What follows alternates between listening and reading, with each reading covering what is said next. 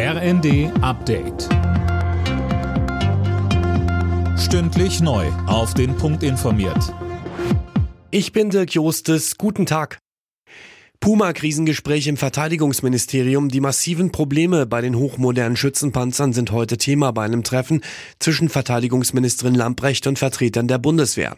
Mehr von Laura König. Gestern war durch einen Spiegelbericht bekannt geworden, dass nach einer Schießübung kein einziger der 18 Puma-Panzer mehr einsatzbereit ist. Und das wahrscheinlich für Monate.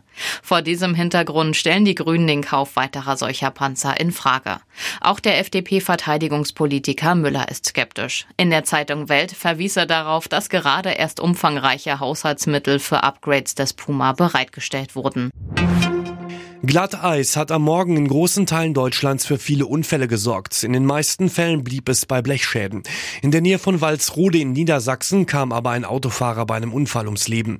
Nicht nur auf Wegen und Straßen wurde es schwierig, auch der Flughafen Frankfurt teilte mit, dass es wegen des Wetters zu Verzögerungen und Flugausfällen kommt.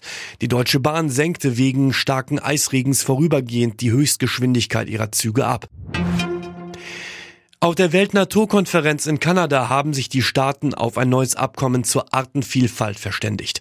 Sönke Röhling, was genau nimmt man sich da für die Zukunft vor? Also bis 2030 sollen 30 Prozent der weltweiten Flächen zu Schutzgebieten erklärt werden. Außerdem sollen reiche Länder mehr Geld in die Hand nehmen, um die Artenvielfalt in Entwicklungsländern zu unterstützen. Bundesumweltministerin Lemke würdigte die Abschlusserklärung als Signal der Entschlossenheit. Die Staatengemeinschaft habe sich dafür entschieden, das Artenaussterben endlich zu stoppen, sagt sie. Der Beschluss spanne einen Schutzschirm für unsere Lebensgrundlagen auf. Das sei ein guter Tag für den Umweltschutz. Die Stimmung in der deutschen Wirtschaft hat sich verbessert. Der IFO-Geschäftsklimaindex stieg im Dezember. Die deutsche Wirtschaft schöpft wieder Hoffnung, so IFO-Präsident Fußt. Demnach bewerten die Unternehmen nicht nur ihre aktuelle Lage wieder besser, sondern auch die Erwartungen für die nächsten Monate.